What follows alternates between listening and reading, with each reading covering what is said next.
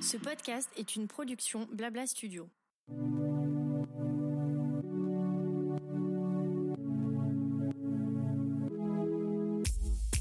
Bonjour et bienvenue dans Qu'est-ce qui vous amène, le podcast proposé par Advesia, le centre hospitalier vétérinaire situé en banlieue parisienne à côté de Versailles. Chaque mois, je vous propose de nous retrouver pour une conversation avec un vétérinaire, un auxiliaire spécialisé vétérinaire ou un client d'Advesia, ainsi qu'une pastille santé dans laquelle on vous donnera des conseils pour prendre soin de vos animaux de compagnie. Aujourd'hui, je laisse le micro au docteur Pascal Prélot, spécialiste en dermatologie vétérinaire, qui va vous donner quelques conseils pour nettoyer les oreilles de vos chiens et chats. Concernant le nettoyage euh, des oreilles du chien, en fait, il n'y a pas vraiment de règles. C'est un petit peu comme la question qu'on se pose sur est-ce qu'il faut shampouiner un chien, pas shampouiner un chien. En fait, quand des oreilles ou un chien sont sales, on va les laver. C'est aussi simple que ça. Quand ils le sont pas, on ne les lave pas. C'est vraiment aussi trivial que cela. Ça paraît un petit peu, un petit peu simplet, mais je vais rentrer un petit peu plus euh, dans le détail.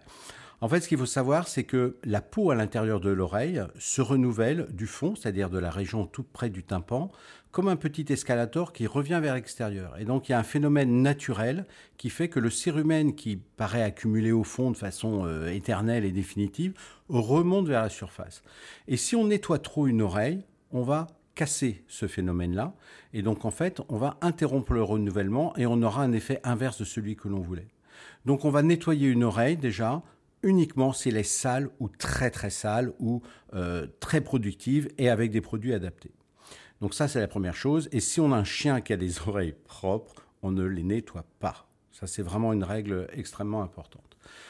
Après, pour la technique même du nettoyage, eh bien, on évitera, c'est exactement comme chez l'homme, de rentrer des choses dans l'oreille, puisque à chaque fois qu'on va faire ça, d'une part, encore une fois, on va irriter, hein, c'est une peau qui est très fragile, et surtout, on va accumuler des produits en profondeur. Donc, on utilise des produits liquides, nettoyants. Alors, soit des produits qu'on appelle céruménolytiques, c'est un produit très technique. Ce sont des produits qui vont littéralement euh, digérer le, le qui est bouché au fond, ou des produits plus moussants, plus nettoyants. Ces produits liquides, on les met dans l'oreille, on remplit le conduit, on laisse le chien secouer les oreilles et on essuie ce qui est sorti de l'oreille avec un petit Kleenex par exemple. C'est aussi simple que ça. Et la fréquence, eh bien justement, elle dépend de la production de l'oreille. Si l'oreille est très sale, eh c'est un animal dont on va nettoyer les oreilles peut-être une fois par semaine. Si elles sont euh, peu sales, on le nettoiera ou jamais ou une fois tous les mois. Chose très importante à garder en tête, tous les produits que l'on met dans l'oreille ou sur la peau peuvent provoquer une irritation. C'est pareil chez les chiens, chez les chats, comme chez l'humain. Il y a des produits qu'on ne supporte pas et on ne peut pas le savoir à l'avance.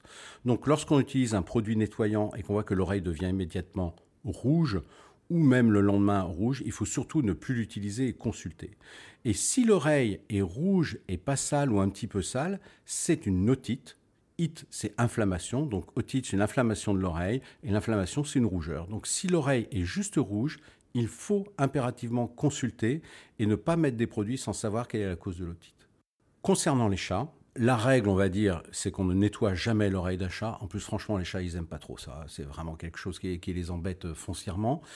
Il y a un cas de figure qui est un cas pathologique. Ce sont les chats qui sont de grands, grands producteurs de cérumen. Ça, c'est pas de bol pour eux.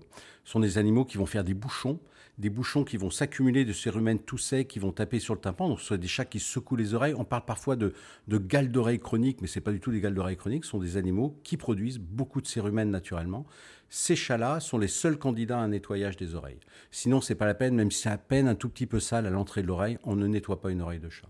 Pour les animaux qui ne se laissent pas trop faire, Là, ça devient quand même un petit peu problématique, il faut, bien l'avouer. Plusieurs choses. Déjà, les techniques de serviette qui permettent de, tenir le chien enroulé ou le chat enroulé.